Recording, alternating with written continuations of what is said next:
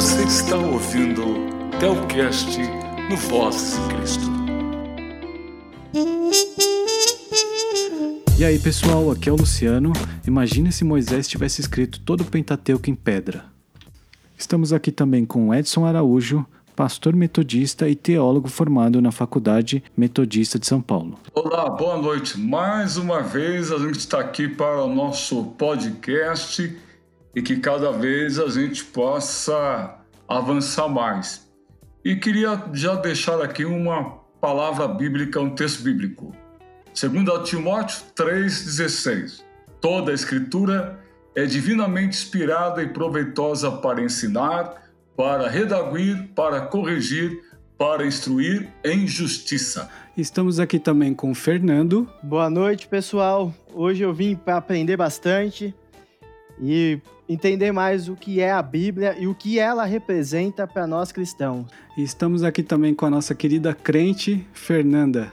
Olá, pessoal. Obrigada, Luciano, mais uma vez pelo convite. Estar aqui participando com vocês, aprendendo e crescendo na nossa fé, com esse tema tão bonito que vai dar pano para manga, mais de um podcast talvez, né? Que é como a Bíblia chegou para nós e também como a Bíblia foi feita, compilada, dentre tantos outros questionamentos que nós teremos hoje, né? É isso aí. Nós estamos no nosso quarto podcast e hoje nós vamos falar sobre como a Bíblia foi compilada. E aí, como é que a gente começa? A gente começa lá em Moisés? É, na, na, verdade, eu, eu, eu queria começar dizendo que é, esse tema chegou para nós mais como uma questão de curiosidade porque a gente olha para a Bíblia e quer entender melhor o conteúdo dela. E para a gente entender melhor o conteúdo da Bíblia, a gente precisa entender como ela é composta, como ela foi escrita e como ela chegou até nós. É, a primeira impressão que dá é que parece que é, é um livro só, mas não é. E parece que no primeiro momento foi um autor só, mas não é.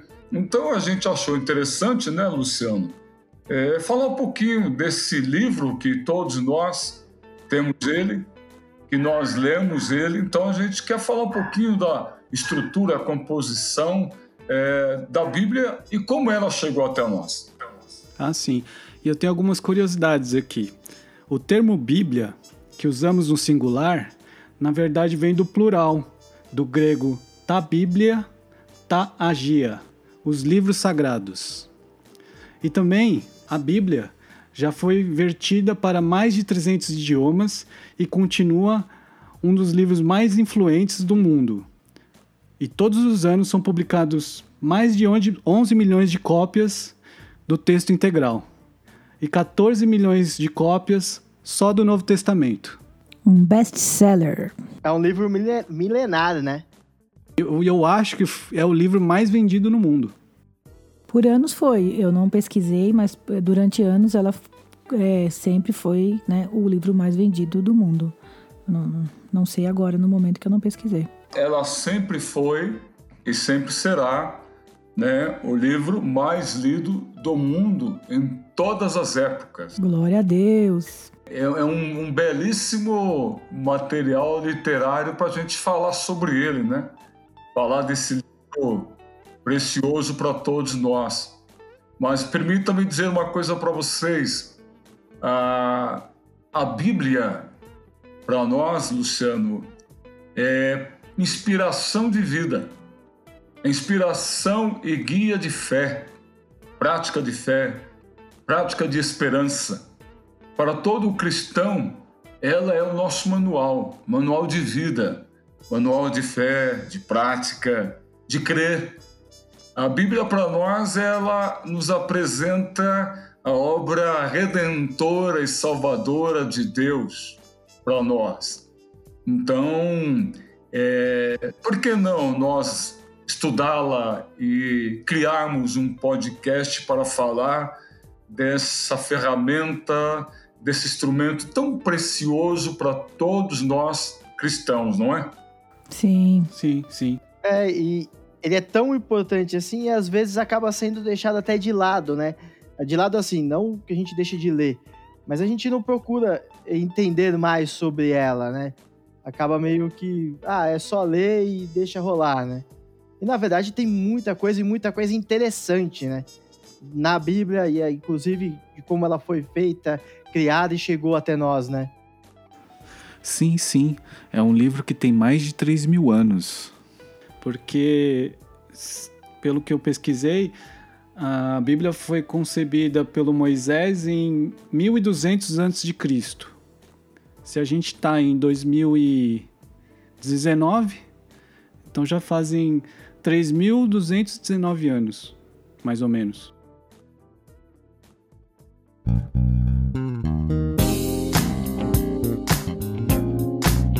É, então, o, você está falando, é, mas é, os, os cinco primeiros livros da Bíblia foram escritos por Moisés, né? Nessa aí que você está falando aí, e há, há mais de 3 mil anos atrás. Que é o Pentateuco? O Pentateuco, exatamente, Pentateuco. O Pentateuco também é conhecido como a Torá, pastor? É, exatamente, porque a Torá, na na, na versão hebraica, eles entendem Torá como a lei. Os cinco primeiros livros da Bíblia, então quer dizer Pentateuco, Pentateuco é uma expressão grega, né? É, os cinco primeiros livros da Bíblia. Mas quem colocou Pentateuco foi uma versão grega. Para o hebreu, para o judeu, ela é a Torá, os cinco primeiros livros da Bíblia, Torá, a lei, a palavra de Deus. Eu tenho uma dúvida. É, tem alguma diferença entre a Torá e o Pentateuco do, de nós, os cristãos? Não, na verdade é só um, é nomenclatura, Luciano. É só Pentateuco para nós e para eles Torá.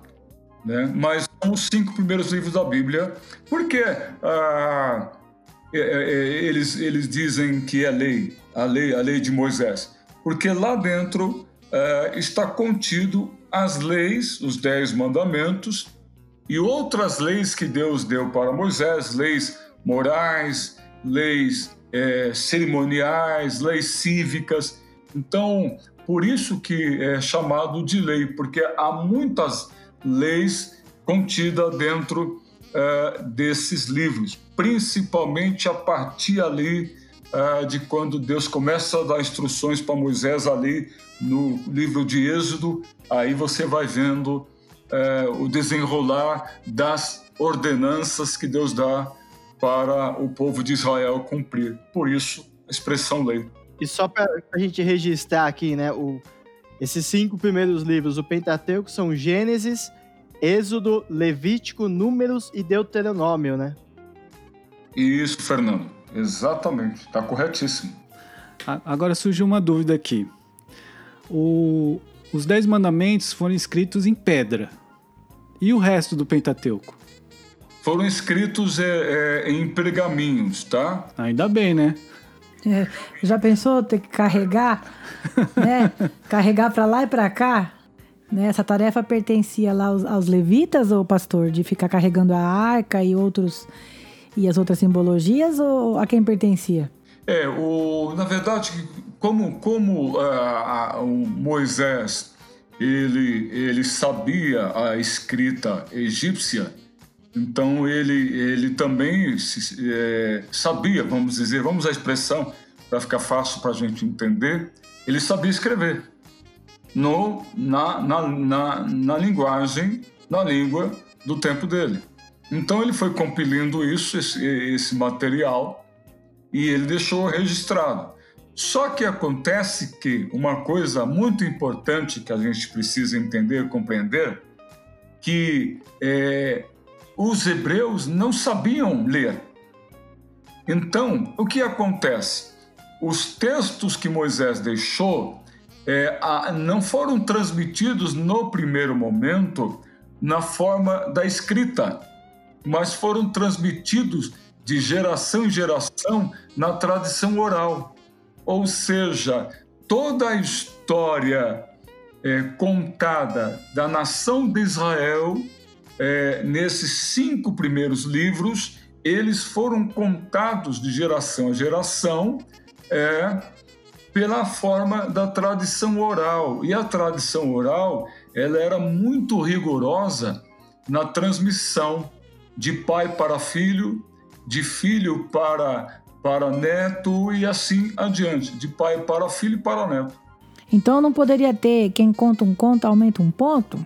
Não, não, porque ah, hoje é, a gente pode até olhar para os nossos avós. Hoje a, a questão da palavra, ah, você, você dá a sua palavra, é, a pessoa é, pode é, aumentar a história, né? Mas vamos usar aquela expressão dos nossos avós, que os nossos avós, a palavra dele era tão séria que ele deixava um, um, um fio do bigode dele. Tá aqui, ó. O que eu falei para você, eu garanto, dou minha palavra. Então, se os nossos avós, para eles, a palavra do homem era tudo, para os israelitas era muito mais sério ainda. Sim, até os dias de hoje, né? Até os dias de hoje. Ô, pastor, então, tira uma dúvida minha. Tudo, toda a história era passada de geração em geração através da, da palavra, né? Oralmente. A história de Gênesis e como foi criado o mundo, tudo, foi Moisés também que escreveu e chegou até ele dessa mesma forma? Sim. É porque o que acontece com relação à, à, à criação, da origem de todas as coisas? Porque é, a, gente já, a gente, nós já tínhamos até conversado sobre o politeísmo, é, que influenciava não só Moisés, mas os próprios israelitas, o politeísmo, a prática da crença em muitas divindades do antigo, do antigo Oriente, Oriente Médio. É, aí, então, o que acontece? Moisés ele está sendo influenciado por esse politeísmo, e aí então ele conhece o Deus único, o Deus Yahvé, o Deus de Israel, e aí então ele começa a escrever a origem de todas as coisas, não fruto da crença das outras nações que acreditavam na criação, onde muitos deuses influenciaram. Não, aí Moisés vai nos apresentar é, uma, é, uma criação originária de um Deus só. Então, por isso que Moisés começa a, a escrever o Gênesis, a criação, a origem de todas as coisas, para desconstruir esse pensamento politeísta que estava influenciando ele e os israelitas. Vocês entenderam? Entendi. Opa. Eu imagino Joquebed, né? Contando as histórias para Moisés passando de geração o conhecimento que ele não tinha, porque até então ele era um príncipe, né? Lá no Egito. Então os pais dele passaram toda essa história dos ancestrais depois, quando ele já adulto, né?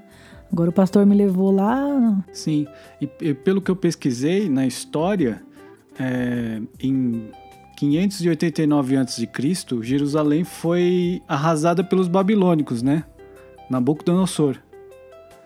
E a sorte, pelo que eu entendi, é que o Nabucodonosor ele é, cultivava a sabedoria, né? E acabou não destruindo tudo que tinha sido escrito pelos judeus. Tô certo disso? É, exato. É, mas isso você vê, é uma preservação que o próprio Deus, na verdade, usou Nabucodonosor para deixar os ocorridos com o seu povo não se apagar, né? Não se apagar. Então, foi preservado é, essa, essa questão da história.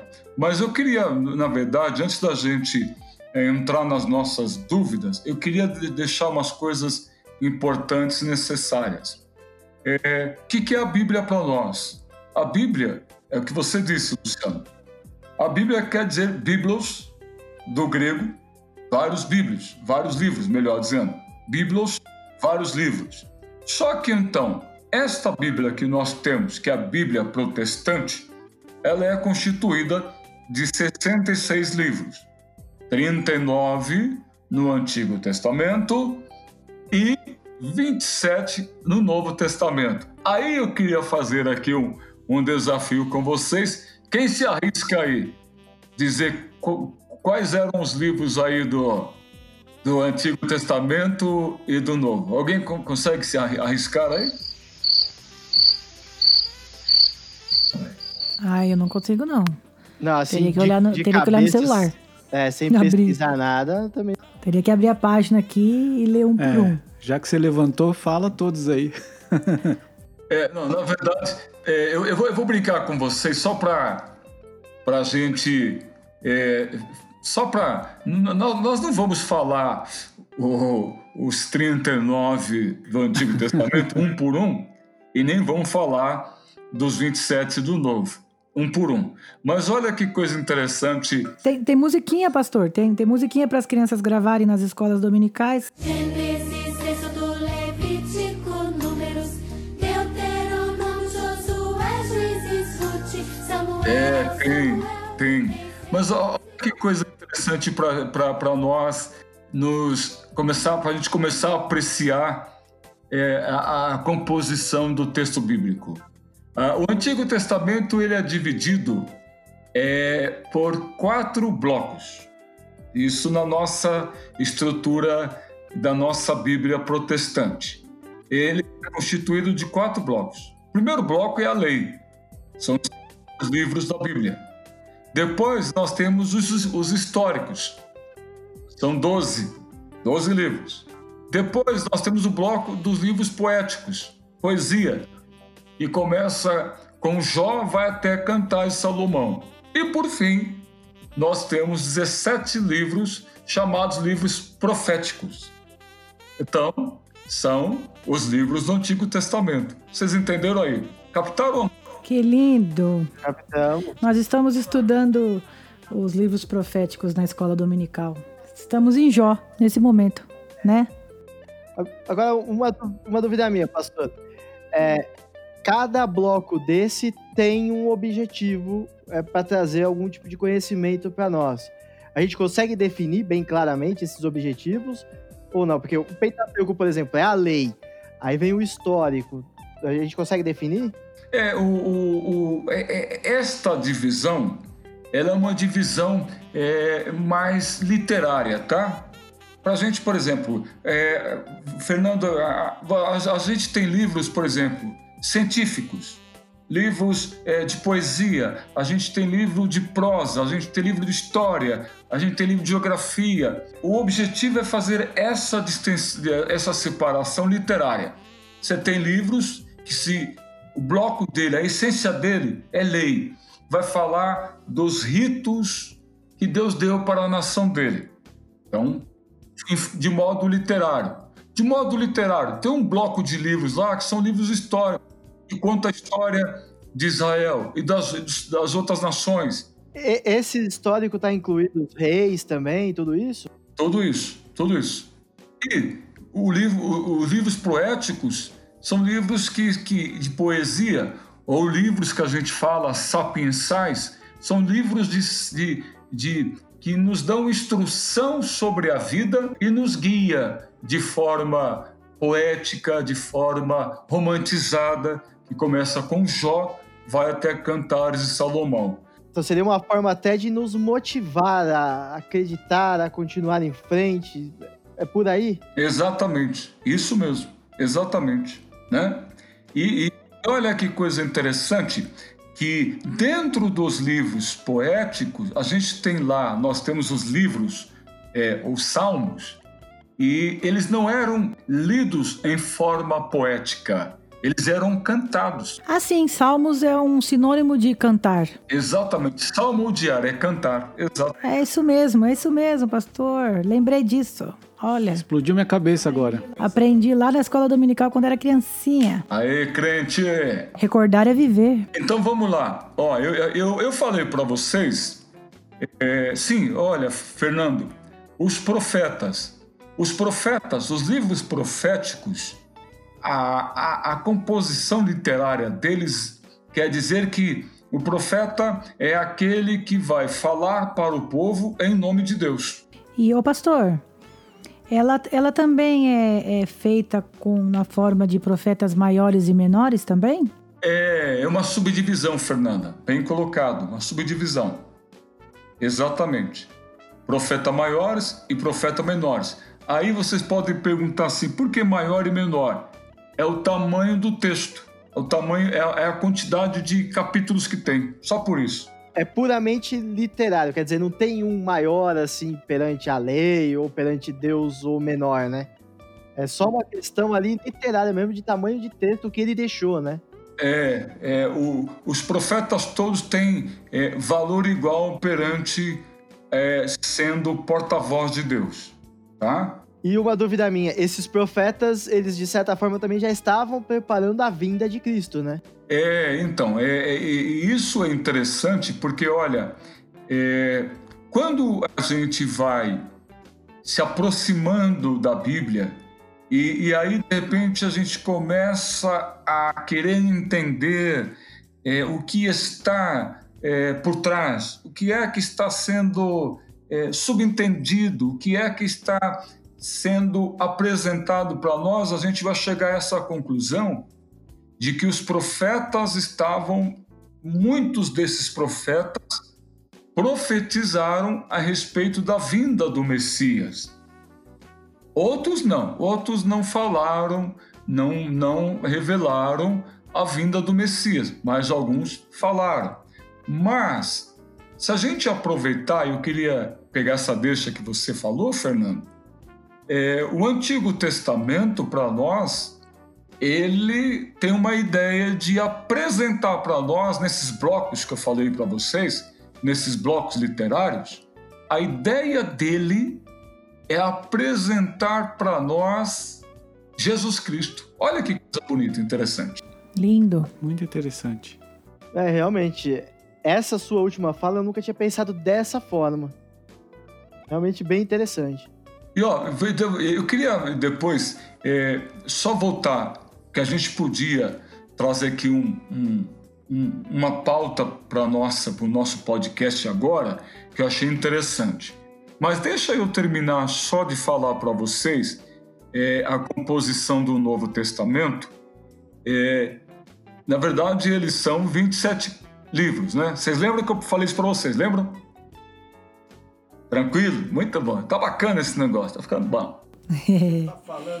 Eu tô adorando receber essas informações e relembrar algumas e aprender outras. Tá bom. O Novo Testamento, ele tem também uma divisão em blocos. Mas, Fernando, bloco liter... Literário, né? Isso. Bloco literário. Então, vamos lá. Primeiro bloco são os quatro evangelhos.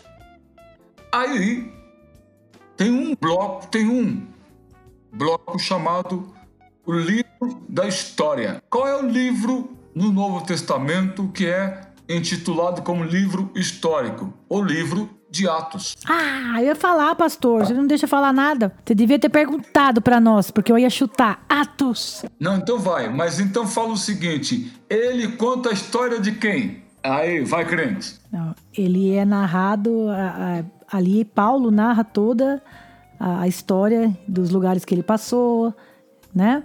Em Coríntios, em Efésios e na Grécia, acho que um pedaço da, de Roma também, não tenho certeza. Quase, quase que se acertou.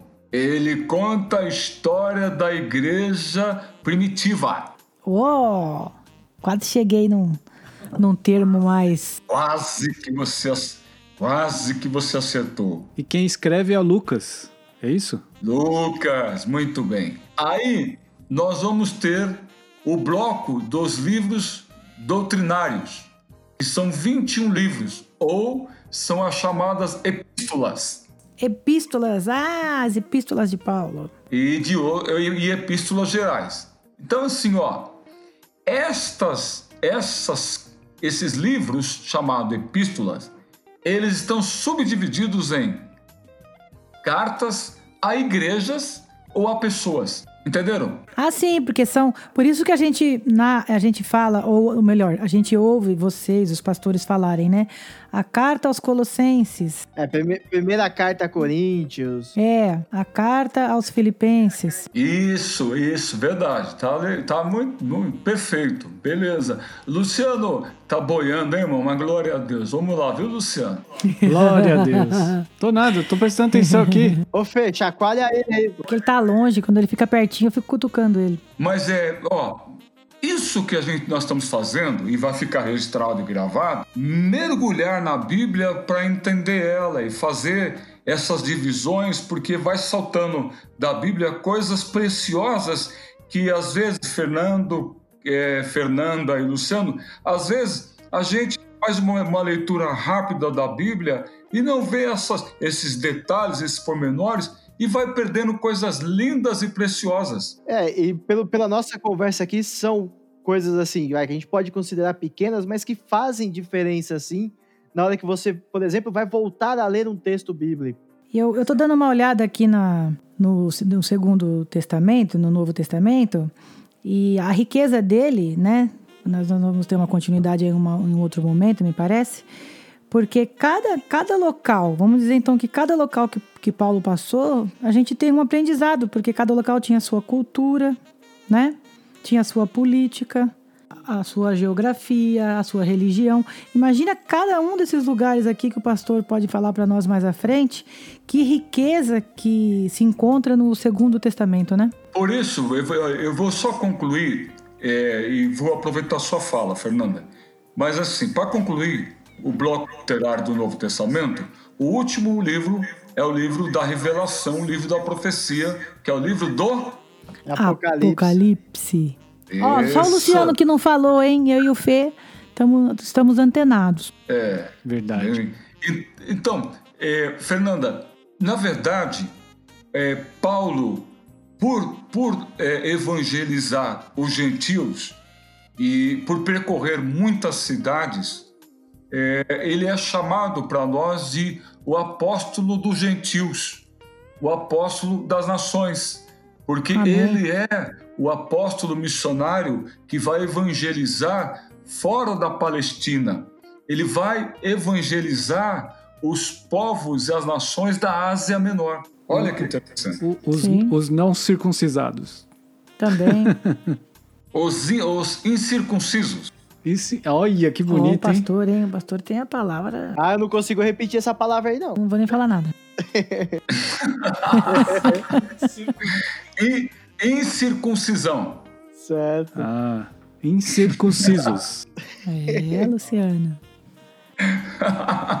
Mas olha, olha, que- deixa eu falar uma coisa para vocês que, que é, é, vale a pena às vezes a gente parar um pouco a, a nossa vida, a, a nossa vida corrida, a nossa vida é, do nosso dia a dia de trabalho, obrigações, estudos, afazeres, para a gente estudar um pouquinho a Bíblia, porque, por exemplo, é, para Pedro ele não queria que os gentios soubessem sobre Jesus, porque para ele ele achava que eles eram incircuncisos, ou seja, eles, eles não eram puros porque eles não tinham a circuncisão de Abraão, que a circuncisão de Abraão era só para o povo israelita. Sim. Por isso que eu brinquei com vocês. Te- te- teve uma discussão sobre isso. Ele, ele, ele queria Jesus ou Deus ali só pra ele, né? É, e não para os, os incircuncisos. Olha, o pastor fala sem, sem gaguejar, hein? Os in- incursisos, como é? Incircuncisão, incircuncisos. Os incircuncisos. Isso. Mas a visão de Pedro, né, ela, ela também tinha que, que estar lá para, para que o Paulo pudesse mostrar o contrário. Exato. Não, é, é o, o Deus vivo e verdadeiro, o Messias, ele veio para todos, né? Senão a gente não poderia estar falando sobre isso no podcast, né? Por isso que a gente precisa entender, às vezes, a diferença entre o Antigo e o Novo Testamento. Por quê? O Antigo Testamento, ele fala para nós da lei da circuncisão. a lei da circuncisão que Moisés deu, baseado em Abraão. Então, todo o judeu e todo aquele estrangeiro que decidisse morar com os israelitas precisava fazer a circuncisão dada por Moisés. E isso era o rito do Antigo Testamento. Era, era um ato de você, na verdade, é, é, remover a, a pele da, da, da, do órgão genital do menino aos nove é, dias do mês, um bebezinho. Então, isso era o rito da ordenança lá dada por Moisés. E todos tinham que fazer isso. Agora, no Novo Testamento, Paulo ele desconstrói isso e diz assim: agora eu não tenho que tirar mais é, o prepúcio do órgão genital do menino. Agora nós temos que tirar o prepúcio do coração, deixar o coração agora limpo e não mais manchado e contaminado pelo pecado. Que bonito. Bem interessante. Agora, é assim, ó, eu tenho uma dúvida agora, não sei se é esse o momento ou não. É, aquela questão do. Muita gente fala, ah, o, o Novo Testamento é, invalidou o velho. O velho, então quem segue o velho não pode seguir o novo. Isso é verdade, pastor, em, na íntegra ou é verdade em partes?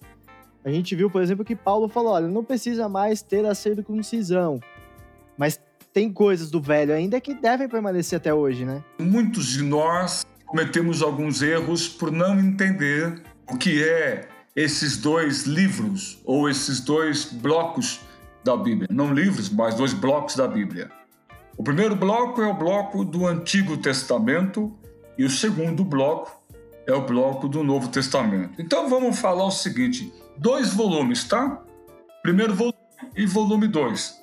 Agora, o certo, gente, ou, ou talvez de uma melhor compreensão, seríamos a gente dizer, não é que está errado, mas seria muito interessante a gente dizer o seguinte: é, o, o Antigo Testamento a gente poderia dizer o Primeiro Testamento e o Novo Testamento, o Segundo Testamento. Entende? Porque quando a gente coloca antigo, a gente já está dizendo, subentendendo na nossa cultura, na nossa cultura ocidental, que é uma coisa ultrapassada. Ah, Sim, sim. uhum. que ficou esquecida. Tudo bem? Arcaico. Então, vamos lá. Vamos compreender que o Novo Testamento não desconstruiu, não invalidou o Antigo Testamento. Paulo vai dizer para nós que o Antigo Testamento, que é a- a- as escrituras hebraicas, Paulo vai dizer para nós que, inclusive, as leis que Deus deu para Moisés, todas elas são leis, principalmente as leis é, as, as cerimoniais, são leis que vai apresentar para nós a sombra daquilo que viria no Novo Testamento, que é a plenitude da graça de Deus por meio da manifestação de Jesus Cristo. Então, o Antigo Testamento vai para nós passo a passo, é, mostrando para nós, vai se descortinando para nós sinais de que a plenitude de algo maior viria. E aí então, o Novo Testamento só é possível compreendê-lo na base do Antigo Testamento. Entende isso, pessoal? Entendemos. Entendi. Ou, ou seja, um veio para complementar o outro, né? Não veio para anular o outro. O pastor fez a analogia salmodiando lindamente. Agora, e o, e o nosso irmão Luciano Crente, tá entendendo? Sim, mesmo porque Jesus conhecia muito bem o Antigo Testamento, né? O Primeiro Testamento.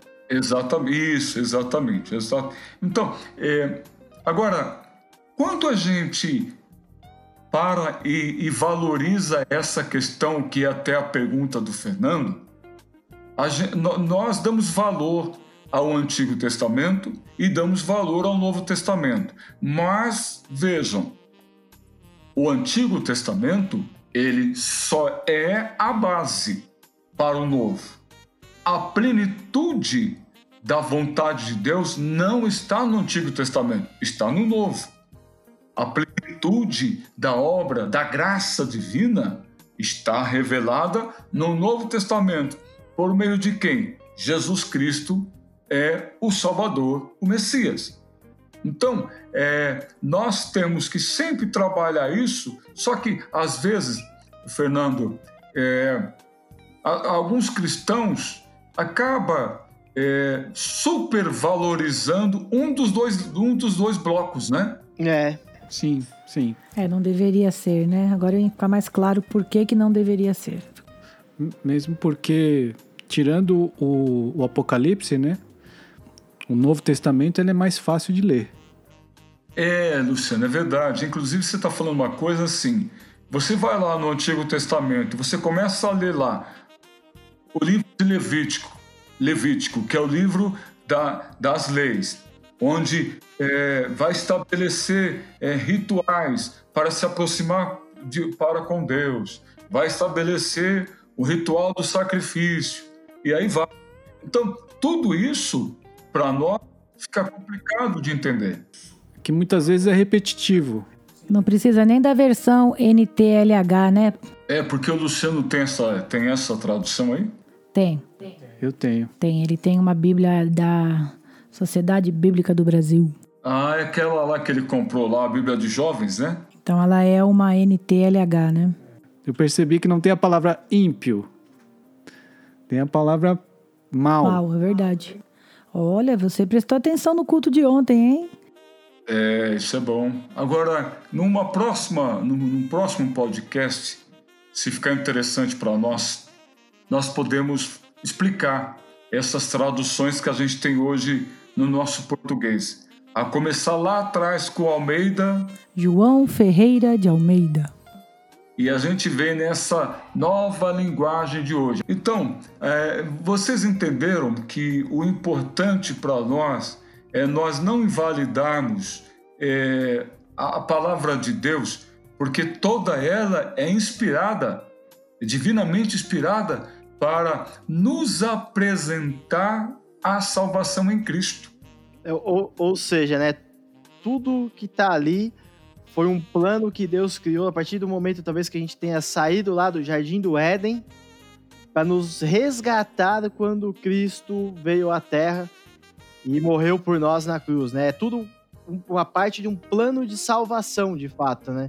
Exato, isso, Fernando. Você, é, eu, eu, eu gostaria é, de dizer para a gente, então, se vocês quiserem finalizarmos, é, é dizer assim para vocês, até como pastor e teólogo, a Bíblia não está preocupada em ficar dando para nós é, datas históricas, da- é, dados geográficos e outras coisas mais. A Bíblia não está preocupada com isso.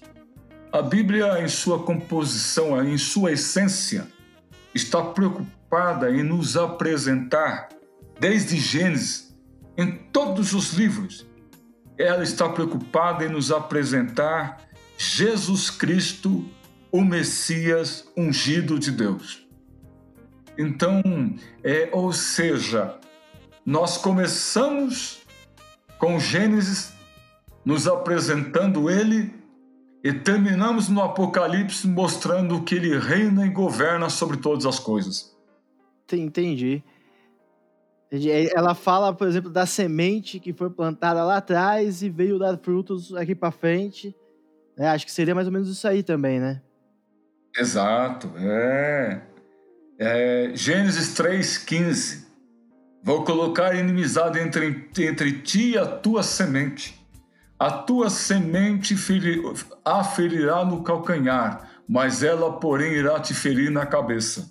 Já estava ali dizendo para nós, lembrando que ali Deus já estava profetizando sobre a vinda do Messias.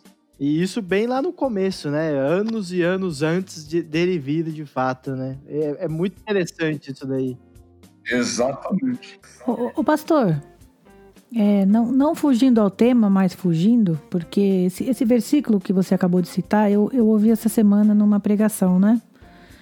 E a pessoa, né, que o pregador, ele diz então que existe, existe a possibilidade da serpente ter tido al, a- alas, aslas, é, asas. Ela não era um ser rastejante até então? Depois dessa fala para frente, quer dizer que antes ela não era um animal que é, foi feito para ser para rastejar? Isso é mito? Pode ser um fato?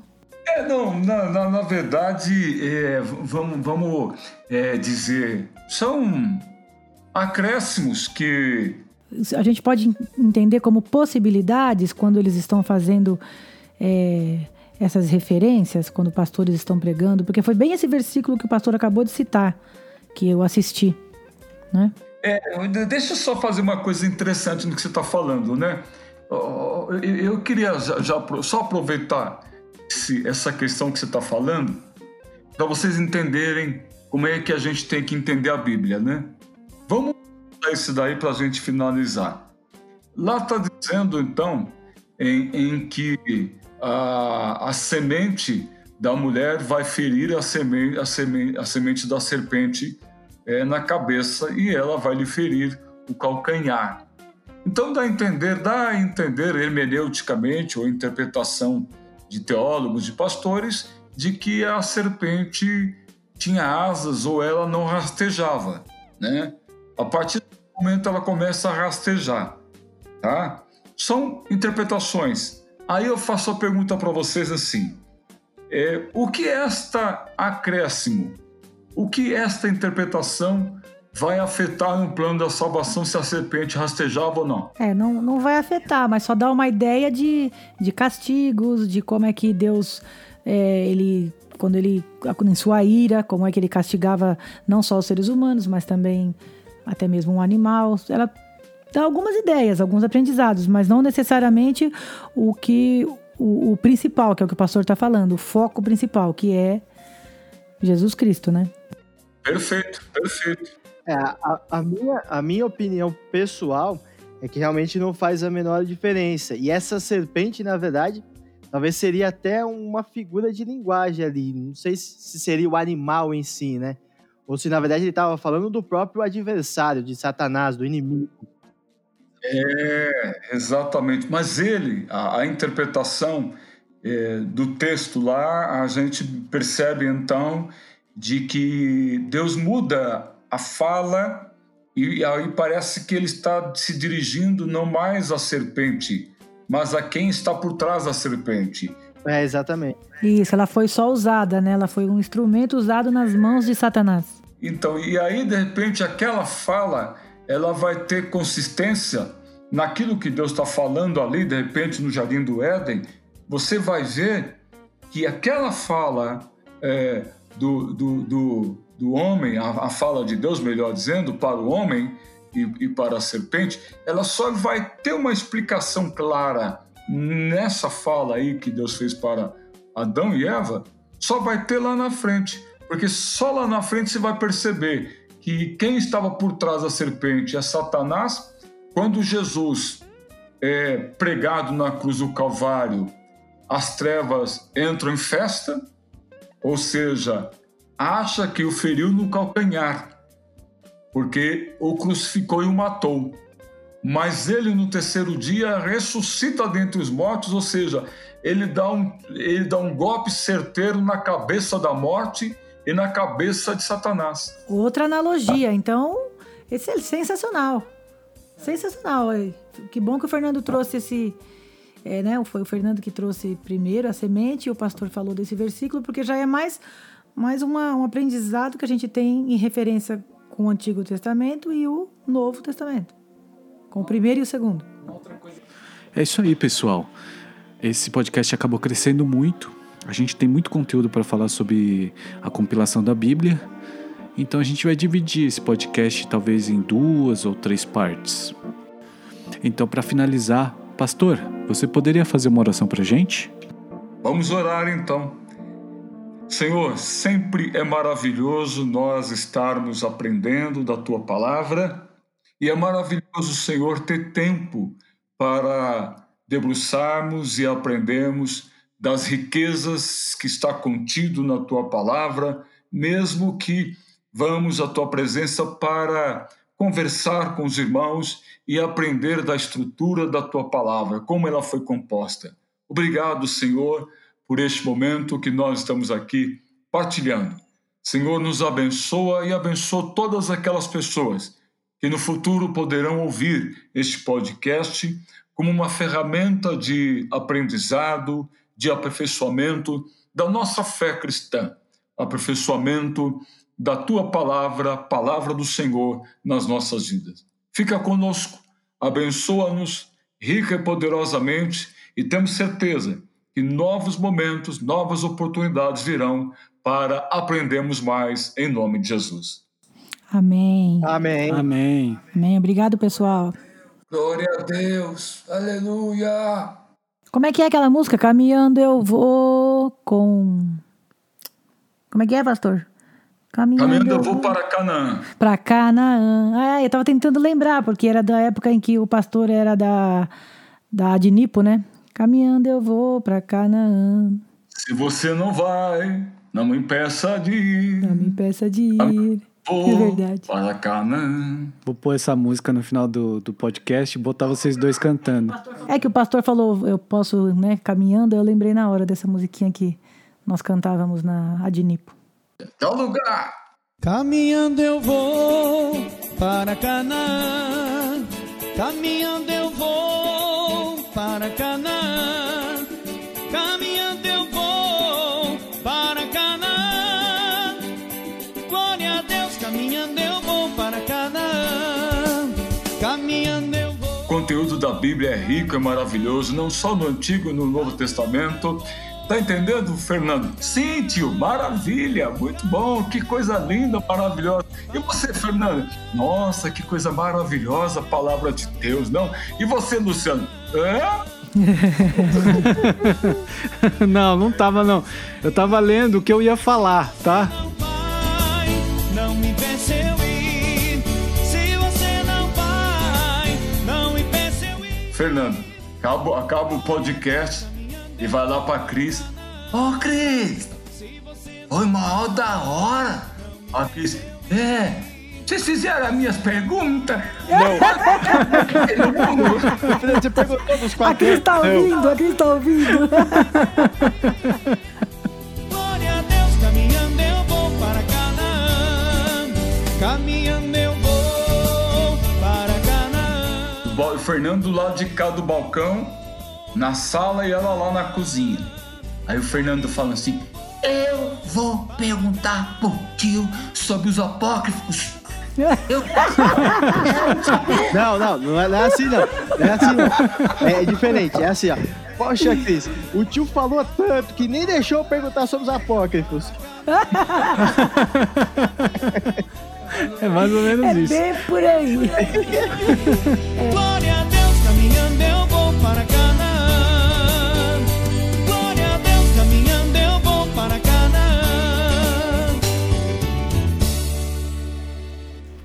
Obrigado por ouvir mais esse Telcast. Se você curtiu, eu queria pedir para você recomendar o nosso podcast para alguém. Mostre para as pessoas, mostre para quem nunca ouviu podcast na vida. Lembrando que você pode mandar dicas e comentários no post do nosso site, vozdecristo.com.br ou por e-mail, contato@vozdecristo.com.br, que nós vamos ler aqui futuramente. Obrigado novamente, um forte abraço.